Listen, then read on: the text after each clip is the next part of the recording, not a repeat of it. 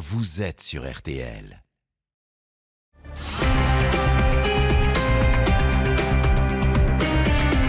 Agnolet est un monstre. Je vous assure, le, le- dossier est accablant. C'est 94 pages d'accusation. Bonsoir, dans l'heure du crime, nous allons revenir ce soir sur une disparue et sur son assassin, Agnès Leroux et Maurice Agnolet. La première s'est volatilisée à la Toussaint 1977. On ne retrouvera aucune trace de cette jeune femme de 29 ans, riche héritière d'un palace niçois et de son casino, le Palais de la Méditerranée. Le second était son avocat et amant, soupçonné dès la première heure d'avoir fait disparaître Agnès. Pendant près de 40 ans, Agnolet va esquiver les menaces judiciaires, apparaître et réapparaître à son gré, déjouer les poursuites qui étaient lancées contre lui jusqu'à ce qu'il soit définitivement condamné en 2014 après trois procès. Si nous avons décidé ce soir d'évoquer cette affaire, l'une des plus mystérieuses de la chronique judiciaire, c'est que Maurice Agnolet, 82 ans, a obtenu une suspension de peine pour raison médicale. Il souffrirait, selon ses avocats, de troubles physiques et mentaux. C'est cette enquête, la disparition d'Agnès Leroux, ainsi que le suivi aujourd'hui euh, de son assassin, Maurice Agnolet, que je vais vous raconter ce soir avec notre invité, Jean-Charles Leroux, le frère d'Agnès. Maurice Agnolet, l'ultime secret, l'affaire Agnès Leroux, l'enquête de l'heure du crime. À tout de suite sur RTL. 20h, 21h, Jean-Alphonse Richard sur RTL. L'heure du crime. Et ce soir, dans l'heure du crime, l'affaire Agnès Leroux, ou plutôt l'affaire Maurice Agnolet, un homme dans l'ombre de la jeune héritière qui va être soupçonné de sa disparition.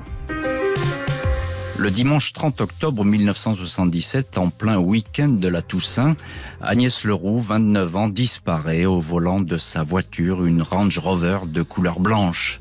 Elle a fait assurer le véhicule quatre jours auparavant à l'agence Union Phoenix de Monaco. L'employé se souvient de cette jeune femme. Elle est recommandée par un bon client, maître Agnolet, un avocat niçois.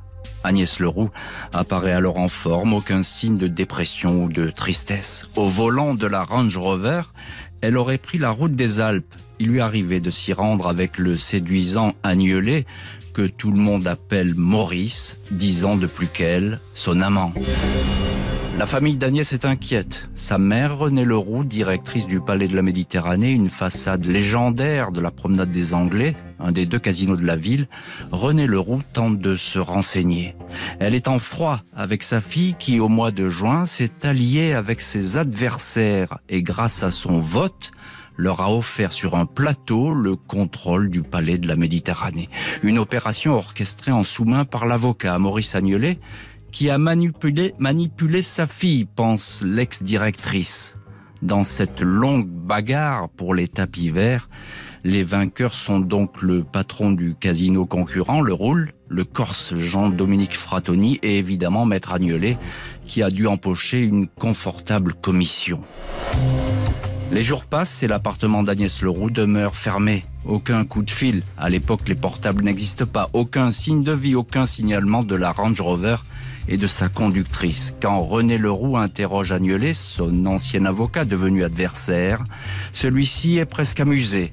Elle doit faire la bringue à Los Angeles ou à Marrakech, répond-il. Au domicile de la jeune femme, la police trouve un mot aux lettres floues, daté du 6 octobre. Désolé, mon chemin est fini, je m'arrête là, Agnès. Je veux que Maurice s'occupe de tout. La police est alors convaincue que Agnès Leroux s'est suicidée. Bonsoir Jean-Jean Leroux. Bonsoir. Vous êtes le frère d'Agnès et évidemment cette affaire a suivi euh, toute votre vie et vous rattrape encore avec euh, la libération euh, de Maurice Agnolet pour raison médicale. On va en reparler en fin de- en fin d'émission. Jean-Charles Leroux, qui est, est à l'époque ce Maurice Agnolet C'est l'avocat de ma mère. C'est un ami de- du, du mari de, de mon autre sœur, Patricia. Il aide ma mère dans, dans, dans, dans ses affaires et notamment dans la gestion du palais de la Méditerranée. Votre mère va avoir tout de suite des, des soupçons euh, sur, sur Maurice Agnolet? Non, pas tout de suite, parce que il est, euh, il est très, il, est- il lui est très dévoué. Mhm. Donc, euh, elle s'occupe de ses affaires, il l'aide et, jusque-là, tout va bien. Jusque-là, tout va bien, jusqu'à euh, ce fameux vote, hein, le, 30 juin 1977. Expliquez-nous un petit peu ce qui s'est passé. Euh... Bah, si vous voulez, d'abord, ma mère s'est rendue compte que Agnolet avait de grosses ambitions et, notamment qu'il espérait euh, quitter sa robe d'avocat pour devenir directeur général du Palais de la Méditerranée alors qu'elle était présidente directeur général. Et ça, ça lui a pas plu. Ils se sont fâchés là-dessus et il est parti absolument furieux. Euh, et c'est là où a cessé euh, sa collaboration. Et en même temps, il a commencé euh, à avoir une liaison, alors qu'il était marié avec des enfants, il a commencé à avoir une liaison avec ma sœur Agnès. Comment était-il euh, entré dans, la vie d'Agnès? Est-ce qu'on le, sait aujourd'hui? Oui, c'était un, très bon ami du, mari de ma sœur Patricia, qui était lui-même avocat à Monaco.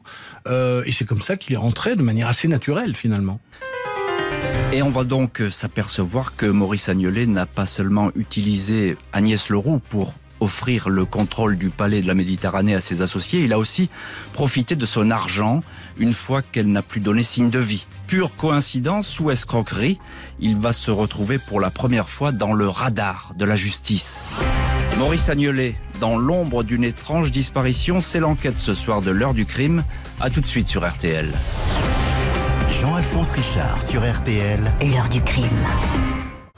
20h, 21h. L'heure du crime sur RTL.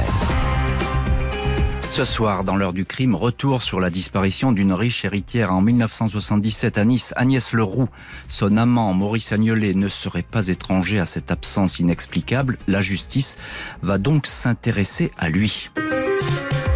Les semaines passent et aucune nouvelle d'Agnès Leroux.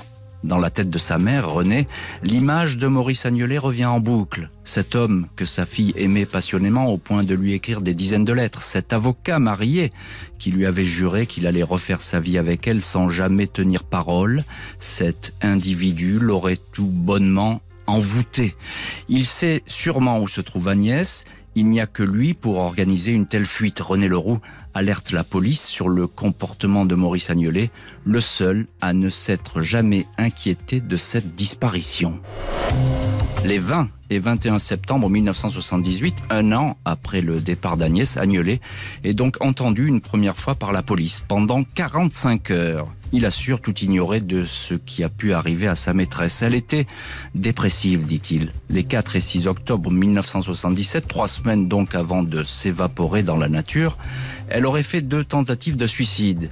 On perquisitionne chez Agnolet. Dans son coffre, on trouve curieusement une copie de la lettre d'adieu d'Agnès qui, elle, ne comporte aucune date. Devant le juge niçois Richard Boisis, Maurice Agnolet soutiendra que c'est Agnès elle-même qui lui a remis cette copie et en a découpé la partie supérieure pour enlever la date. Le juge demande à l'avocat si c'est lui qui a déposé la lettre d'adieu chez Agnès. Ah, bien en évidence, il dément. Personne alors ne connaît le tour de passe-passe financier que Maurice Agnolet vient de jouer en Suisse à l'époque de la disparition. Alors qu'Agnès allait recevoir 3 millions de francs en liquide pour voter contre sa mère pour le contrôle du casino, il a fait ouvrir à sa maîtresse un compte commun. Il en a ouvert un second de son côté. Au mois d'août 77, Agnolet a siphonné celui où Agnès avait déposé 600 000 francs pour le transférer à son insu sur un autre compte ouvert, lui, avec sa deuxième maîtresse, Françoise Losser.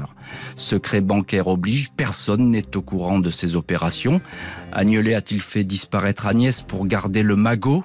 À la question Où étiez-vous, monsieur Agnolet, le week-end de la Toussaint 77 L'intéressé dégaine un alibi en béton. Il était en Suisse, à l'hôtel, avec sa deuxième maîtresse, Françoise Losser. Il peut même présenter la facture de l'établissement, l'hôtel de la paix, à Genève. Jean-Charles Leroux, vous êtes le frère d'Agnès Leroux, je le rappelle, et puis notre invité ce soir dans euh, l'heure du crime. Un an après la disparition de votre sœur, on a le sentiment que la police et la justice étaient tout près de faire tomber Agnolet. Écoutez, c'est bien possible, mais euh, le juge en avait décidé autrement, et je pense que sa hiérarchie surtout en avait décidé autrement. Donc ils ont été particulièrement mous, alors qu'il y avait euh, quand même beaucoup de preuves, et ils ont simplement décidé de l'embêter sur tout l'aspect financier, mhm. euh, ce qui a d'ailleurs abouti à ce qu'il soit radié à vie de, de, de son travail d'avocat.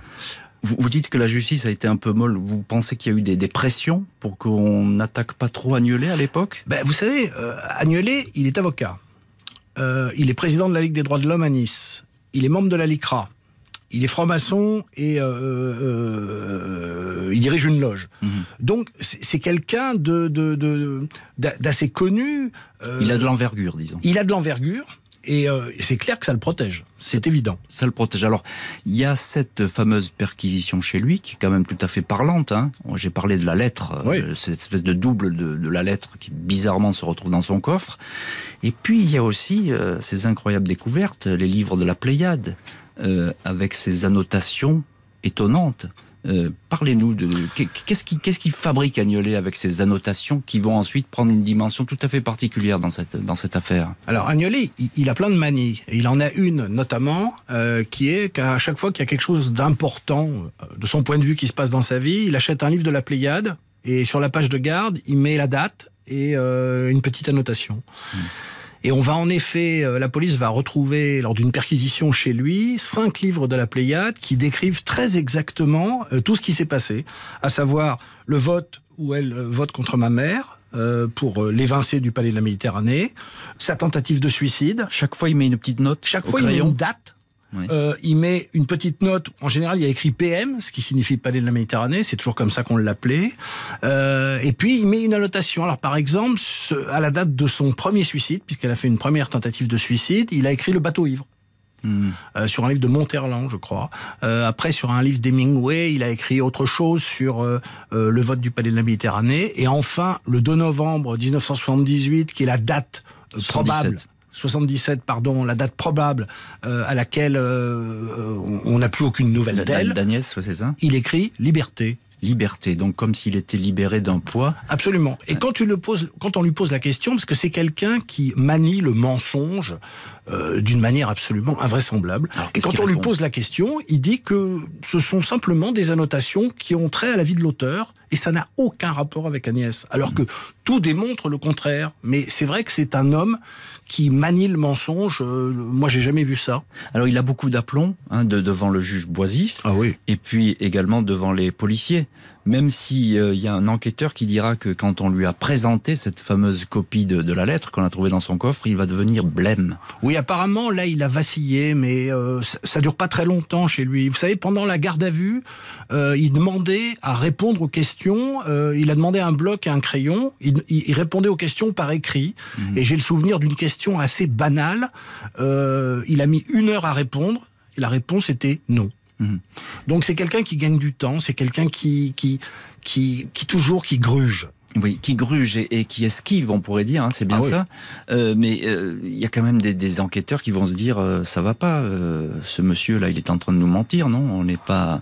Alors je crois que les enquêteurs se disent effectivement ça, mais sauf que dans la justice à Nice, on n'a pas très envie que que l'affaire avance. C'est évident. Donc on fait rien on ne fait rien et Maurice Agnelet est libre. Il échappe à cette justice et quitte même la France. Il va refaire sa vie au Canada, hors d'atteinte. Il n'a plus de compte à rendre et la disparition d'Agnès est derrière lui. Du moins, le croit-il. Maurice Agnelet et la disparition d'Agnès Leroux, c'est ce soir l'enquête de l'heure du crime. À tout de suite sur RTL. 20h, 21h. L'heure du crime sur RTL. 82 et c'est ce soir dans l'heure du crime sur RTL. 20h, 21h, l'heure du crime sur RTL. Jean-Alphonse Richard. Heure du crime avec ce soir l'affaire Maurice Agnolet, suspect numéro 1 dans la disparition d'Agnès Leroux en 1977, mais pas de charge contre lui. Six ans après, le revoilà dans le collimateur de la justice. En ce mois d'août 1983, Maurice Agnelet débarque à l'aéroport de Roissy en provenance du Canada, pays où il vit et dont il a essayé en vain d'obtenir la nationalité.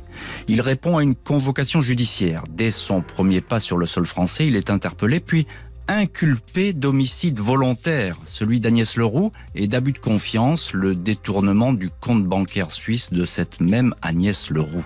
Pour le juge, l'argent apparaît comme le mobile d'un possible meurtre. Agnolet est aussitôt incarcéré, mais il ne va passer que six mois en prison. Au sujet de l'homicide, des présomptions mais pas de preuves, non-lieu. Pour l'abus de confiance, l'achat de vote lors de la prise du contrôle de Palais de la Méditerranée, il est condamné et radié du barreau. Avec ce non-lieu pour l'homicide, Maurice Agnolet paraît désormais à l'abri des mauvaises surprises. La mère de la disparue, René Leroux, ne décolère pas. Elle est persuadée que Agnolet a bénéficié de protection en haut lieu, aidé par des réseaux. Deux ans avant la prescription, la mère d'Agnès abat sa dernière carte. Elle dépose plainte contre Agnolet pour recel de cadavres. L'enquête redémarre. La juge Anne Vella reprend le dossier, réentend la deuxième maîtresse, Françoise Losser, qui craque. Le 30 octobre 77, Maurice Agnolet n'était pas avec moi à l'hôtel de la paix, il a annulé au dernier moment. Coup de tonnerre et coup de théâtre, Agnolet n'a plus d'alibi. Cette fois, l'ancien amant d'Agnès va devoir s'expliquer sur le fond et pour de bon. La cour d'appel ordonne la réouverture de l'affaire. Agnelet, 63 ans, vit alors au Panama, se laisse désirer mais rentre en France. Il se présente devant la juge Vella, mise en examen pour homicide involontaire avec interdiction de quitter le pays, consigné en France par la justice. Jean-Charles Leroux, vous êtes le frère d'Agnès Leroux et notre invité ce soir dans l'heure du crime. L'aveu incroyable de Françoise Losser, c'est le déclic qui va tout changer dans, cette procédure très longue. Ça va tout changer parce que euh, il a obtenu son non-lieu justement grâce à cet alibi. Donc à partir du moment où l'alibi tombe, euh, c'est fini et euh, c'est fini pour lui. En disant, on le rappelle que il, était avec cette maîtresse, avec Françoise Losser à Genève, hein, à l'hôtel de la Paix. C'est bien ça. Ils étaient censés y être. En fait, il devait y aller. Au dernier moment, il n'est pas parti. Donc elle dit que l'alibi ne tient plus. Il a, inventé cette histoire, Agnolet il l'a pas totalement inventé. Et ces mensonges, ils sont toujours basés sur un bout de vérité. Il l'a pas totalement inventé dans la mesure où il devait en effet partir avec Françoise Losser en week-end. Et un certain nombre d'enregistrements nous ont aussi amené euh, à, être certains qu'il devait aussi partir avec Agnès. au dernier moment, il a dit avec, à Françoise Losser euh, qu'il partait pas avec elle, et il est parti avec Agnès, et on n'a jamais retrouvé Agnès. Donc on, peut supposer que s'il ment sur cet alibi, il ment sur beaucoup de choses. Là, la porte est ouverte pour les enquêteurs, je suppose, et, pour la juge Vella, euh, d'avancer dans ce dossier. C'est-à-dire que, si vous voulez, c'est quelqu'un qui ment sur tout, qui accumule les mensonges de manière absolument incroyable. Donc, euh, ça fait partie d'un de ces mensonges, mais il y en a plein. Quand il a été interrogé la première fois par la police, euh, il, a dit qu'Agnès était sa cliente et non pas sa maîtresse, alors que tout Nice savait qu'ils étaient ensemble. Hmm. Donc, si vous voulez, ça le gêne pas. Hmm. Qu'est-ce qu'il dit à, à, ce moment-là sur Agnès, alors de, à cette, sur cette histoire de d'alibi qui saute? Qu'est-ce qu'il répond? Ah mais il répond que Françoise Losser ment, qu'il a passé le week-end avec elle à Genève, ça ne lui pose aucun problème. Il enfonce le clou, il, est, il reste droit dans ses bottes, on pourrait il dire. Il reste droit dans ses bottes, il considère que c'est un règlement de compte entre elle et lui, mais que de toute façon elle ment. Elle ment. Euh, est-ce que des fouilles, euh, Jean-Charles Leroux, est-ce que des fouilles sont entreprises euh, déjà à cette époque pour essayer de retrouver le corps d'Agnès? Mais il y a eu énormément de fouilles entreprises, y compris sous la piscine de, de, de Maurice Agnolet. il y a eu énormément énormément de pistes alternatives qui de temps en temps étaient d'ailleurs lancées par lui, parce que si vous voulez, la technique d'Agnolet, euh, euh, on peut rappeler qu'il est avocat, hmm. la technique d'Agnolet, c'est de dire, à partir du moment où on ne retrouve pas le corps, on ne peut pas prouver que c'est moi l'assassin. Et ça va être sa stratégie tout au long du procès. À un moment, ça va s'effondrer, mais ça a marché quand même très longtemps. Alors des fouilles, il va y en avoir aussi, parce que euh, on, suppose que Agnès est partie dans les Alpes. C'est la, première thèse qui est développée. Oui, du hein côté de Digne, parce qu'il y a une conversation téléphonique, parce que je rappelle que Maurice Agnuelet a enregistré absolument tout, euh, des conversations téléphoniques qu'il avait avec Agnès, des conversations téléphoniques qu'il a eues également avec moi. Et dans une conversation avec Agnès, ils font le projet de partir ce week-end-là de la Toussaint, tous les deux vers Digne. Mmh. Ces, conversations, elles sont au dossier. Elles sont au dossier, c'est lui qui les enregistre et ça a été euh, euh, saisi par euh, les policiers dans son cabinet. Et elles sont saisies notamment sur son répondeur, c'est ça? Oui, il, enregistre tout ce qui tout ce qu'il peut. Et qu'est-ce qu'il répond à ça? Et Donc il dit oui, c'est vrai, j'étais avec elle à Digne ou je suis pas. Ah non non, il n'était pas avec elle à Digne puisque enfin il dit non, j'étais pas avec elle à Digne, j'étais avec Françoise Losser à, Genève. Mmh, mmh. Ça le gêne pas si vous voulez, même si tout euh, tout est contre lui. Lui, il maintient ses mensonges. Il continue à, il continue à mentir. Alors je, suppose tout de même qu'avec euh, euh, cet alibi qui saute, qui c'est quand même un moment très très important hein, dans, le dossier. Hein. C'est, un, vrai déclic. Je suppose que votre mère a le, sentiment d'avoir remporté une partie du combat, même si elle est très méfiante, René Leroux. Écoutez, elle est méfiante, mais à partir du moment où il est acquitté en 86, pour nous, l'affaire, elle est finie. Donc, il y a quand même très très peu de chances que ça reparte. Et grâce à l'obstination de ma mère et à son travail, c'est vrai que ça repart. Et, grâce au fait que Françoise Losseur ait reconnu que c'était un alibi de circonstances fait par amour, il est envoyé aux assises, ce qu'elle voulait depuis le départ. Mmh, c'est ça. Donc là, vous avez bon espoir euh, qu'enfin on connaisse la vérité dans cette histoire qu'on connaisse la vérité, on l'a jamais vraiment eu parce qu'il ment tellement qu'on sait bien qu'on on, on ne saura sans doute jamais où se trouve le corps. Mais on espère en tout cas qu'il va être jugé par la justice et condamné. Jugé et condamné en dépit des doutes, Maurice Agnolet, retenu en France, ne va donc pas échapper à ce procès qu'attend depuis plus de 20 ans maintenant la famille d'Agnès Leroux. Ce qu'ignore alors ses proches, c'est qu'il va falloir attendre encore plus 14 ans, 14 années supplémentaires pour que le sort judiciaire d'Agnolet soit définitivement scellé. La disparition d'Agnès Leroux, un suspect nommé Agnolet, c'est l'enquête de l'heure du crime. À tout de suite sur RTL. Jean-Alphonse Richard sur RTL. L'heure du crime.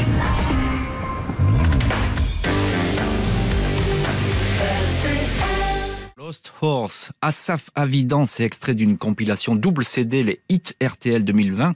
Un très beau cadeau pour ces fêtes de fin d'année. Et c'est ce soir dans l'heure du crime sur RTL. L'heure du crime, présenté par Jean-Alphonse Richard sur RTL. Ce soir, dans l'heure du crime, la disparition d'Agnès Leroux en 1977. Qui l'a tuée et pourquoi? Suspect de la première heure, son amant, l'ex-avocat Maurice Agnolet, s'apprête à comparaître 29 ans après les faits devant une cour d'assises. Le 23 novembre 2006 s'ouvre à Nice, devant la cour d'assises des Alpes-Maritimes, le procès de Maurice Agnolet, 68 ans avec l'espoir qu'enfin justice soit rendue. René Leroux, la mère d'Agnès, n'a aucun doute sur la culpabilité d'Agnolet. La vérité, pour moi, c'est l'assassinat de ma fille, malheureusement, par Agnolet pour lui prendre son argent, ce qu'il a fait. Parce que c'est un homme qui n'aimait que ça, le pouvoir et l'argent. J'espère qu'il ira en prison pour le restant de sa vie. Agnolet est un monstre, je vous assure, le, dossier est accablant. C'est 94 pages d'accusation. Maurice Agnolet comparaît libre, veste de tweed et col roulé, la plupart du temps peu bavard mais souriant. Il loge dans un petit hôtel près de la promenade des Anglais. Lors des audiences, il nie farouchement toute implication dans la disparition et dans l'assassinat de son ex-maîtresse, héritière du Palais de la Méditerranée. Il ne bronche pas lorsque la partie civile, les avocats de la famille Leroux, égrènent les étranges concordances des annotations dans des livres de la Pléiade ou un alibi battu en brèche. La défense d'Agnelet, elle, dénonce un crime fictif, sans preuve ni cadavre. Avec le temps, les témoins ne sont plus là. Un mois de débat, Agnolet peut continuer à sourire, il est acquitté. Un an plus tard, 17 septembre 2007, cour d'assises d'appel d'Aix-en-Provence, deuxième procès. Les débats semblent être la copie conforme de ceux de Nice. Même élément d'accusation, ligne de défense inchangée pour Agnolet. Mais cette fois, pourtant, les jurés sont convaincus que toutes les routes mènent à un seul et unique personnage, Maurice Agnolet. Il écope donc de 20 ans de prison, il est immédiatement incarcéré. Jean-Charles Leroux, on s'arrête ici un instant sur euh, ces deux procès. Comment expliquer cette distorsion dans les verdicts? Écoutez, c'est ces mensonges qui ont fini par mettre le doute euh, aux jurés. Et euh, je dirais qu'on a quand même beaucoup appris euh, du premier procès quand on s'est présenté au second. Parce mmh. qu'on a compris qu'avec Agnolet, euh, on n'arrivait pas à le coincer et que son meilleur ennemi était lui-même et qu'il fallait le laisser s'exprimer, le laisser accumuler ses mensonges en espérant que les jurés euh, comprennent exactement à qui ils avaient affaire. Et à, Aix, ça a été le cas. À Aix, ça a été le cas. Quelles images vous, vous gardez de, de ces deux procès, des images fortes d'Agnolet Comment vous saisissez le personnage? Est-ce que c'est le même lors de ces deux procès? C'est le même, il est très sûr de lui, il ricane beaucoup, ça, c'est vraiment un, un, trait euh, particulier chez lui qui se retrouvera dans tous les procès d'ailleurs. Il ricane, quelque part, c'est un jeu. et il a toujours le même raisonnement. Il dit souvent Je n'ai pas tué Agnès Leroux, on n'a pas retrouvé son corps. Comment prouver, en effet, d'une part qu'elle est morte et qu'ensuite c'est lui? C'était aussi la stratégie de ses avocats qui posaient une question essentielle, c'est où a-t-elle été tuée? On n'en sait rien. Hmm. Quand a-t-elle été tuée? Là, on a plus d'éléments puisque c'est la, la, Toussaint 77. Et comment elle a été tuée? On n'en a aucune idée. Et, et, il est retranché derrière cette défense et quelque part, il joue très bien le coup, puisque ça a marché, en tout cas, à Nice, mais ça n'a pas marché à Aix. Ça n'a pas marché à Aix. Euh, pourquoi? Parce que finalement, euh, son image euh, n'est pas passée à Aix. Euh, il y a toujours un côté très un peu ambigu chez Agnolet, c'est compliqué. C'est toujours compliqué. Avec Agnolet, tout est toujours compliqué. Mais écoutez, c'est un peu, euh, voilà, je dirais que c'est un peu la, magie des assises à, Nice. Ça s'est vraiment très mal passé pour nous. Et en plus, c'était pas dans le sens où allait ce procès. Moi, je me souviens d'un journaliste qui m'avait expliqué qu'il avait déjà préparé son article sur sa condamnation. Il avait été obligé de tout refaire au dernier moment parce qu'il avait été acquitté. Et à Aix, ça s'est passé euh, comme ça aurait dû se passer à Nice, hmm. euh, de manière extrêmement fluide. Et d'ailleurs, le verdict est arrivé euh, au, bout de deux heures et quart, ce qui est quand même très rapide. Et, d'ailleurs, je sais par ailleurs que les jurés étaient convaincus à la à l'unanimité. Quelle est sa, sa réaction à Agnolet lorsque il apprend qu'il est condamné maintenant à, à 20 ans de prison? Il ricane il ricane comme d'habitude parce que on dirait que c'est une forme de jeu. Euh, là, ça n'a pas marché, mais euh, il ricane. Et après le verdict d'Aix-en-Provence, vous dites et votre mère en premier lieu sans doute, vous dites quoi? Vous dites ça y est, cette fois c'est fini, c'est bon? Ah oui, on espère que oui, ça, on, espère euh, fortement que c'est fini. Maurice Agnolet va une nouvelle fois glisser, pourtant, entre les gouttes, desserrer l'étau judiciaire dans lequel il est coincé depuis sa condamnation après quatre ans de détention un ancien truand, Jean-Pierre Hernandez, affirme connaître le véritable assassin d'Agnès. Ce n'est pas Agnolet, témoignage trop peu fiable pour la justice, insuffisant pour que le procès soit révisé. En revanche, deux ans plus tard, les avocats du condamné gagnent devant la Cour européenne des droits de l'homme. Celle-ci estime que l'accusé n'a pas eu droit à un procès équitable. Le verdict de la Cour d'assises n'était pas motivé, pas assez explicite. Agnolet est remis en liberté. Il y aura donc un troisième procès qui va donner lieu à l'un des plus spectaculaires coups de théâtre de l'histoire judiciaire. Agnolet, la longue traque de l'assassin d'Agnès Leroux, c'est l'heure du crime. On se retrouve tout de suite sur RTL. L'heure du crime, Jean-Alphonse Richard, jusqu'à 21h sur RTL. Jean-Alphonse Richard, jusqu'à 21h sur RTL. Et au programme de l'heure du crime ce soir, le dossier Maurice Agnolet, accusé euh, de la disparition et de l'assassinat d'Agnès Leroux, sa maîtresse. Il a déjà comparu deux fois en cour d'assises, procédure cassée. Voici donc l'heure d'une troisième comparution qui va entrer dans la légende des grands procès. Le 17 mars 2014, Maurice Agnolet, 76 ans, se présente devant la cour d'assises d'Ille-et-Vilaine à Rennes. Il semble avoir beaucoup vieilli. Il est barbu, hirsute, habillé de noir de la tête aux pieds. Avant les débats, il confie Ça fait 37 ans que je dis que je suis innocent. La justice a été juste deux fois avec moi, une fois lors du non-lieu et une fois lors de l'acquittement lors de mon premier procès. Jour après jour, la cour retrace le parcours de l'accusé, écoute les témoins et les avocats, un rythme de croisière jusqu'au 7 avril où se joue un extraordinaire rebondissement. Ce lundi matin, l'un des deux fils de l'accusé, Guillaume Agnolet, un informaticien de 45 ans, fait un aveu explosif. Il révèle que son père est derrière la disparition d'Agnès Leroux. La veille, n'y tenant plus, il a contacté le parquet de Chambéry, a raconté qu'à 14 ans, son père lui aurait confié être tranquille tant que le corps d'Agnès n'était pas retrouvé. Sa mère, Anne Litas, lui aurait par la suite révélé d'autres détails toujours plus accablants. Maurice Agnolet serait parti avec Agnès faire du camping en Italie près du mont Cassino. Il aurait tué la jeune femme d'une balle dans la tête, puis aurait enterré le corps dans un sous-bois. Il aurait ensuite abandonné le véhicule et serait rentré à Nice par le train. La cour d'assises est abasourdie. Guillaume Agnolet réitère sa déposition par visioconférence. Il dira être obsédé, rongé, miné par cette histoire depuis son adolescence. Il confie Ce secret familial me tuait à petit feu. La mère de Guillaume, Anne Litas, va contester ses propos, indiquant qu'elle n'avait jamais fait de telles confidences à son fils. Thomas, son frère, accusera Guillaume de raconter n'importe quoi et de laver son linge sale en famille. Il affirmera vivre un cauchemar. Malgré les dénégations de l'accusé, de son ex-épouse et de l'un de ses fils, les déclarations de Guillaume finissent par remporter la conviction des jurés. 20 ans de prison pour Agnelet les fouilles entreprises près du mont Cassino ne permettront pas de retrouver le corps d'Agnès. Jean-Charles Leroux, vous êtes le frère d'Agnès Leroux.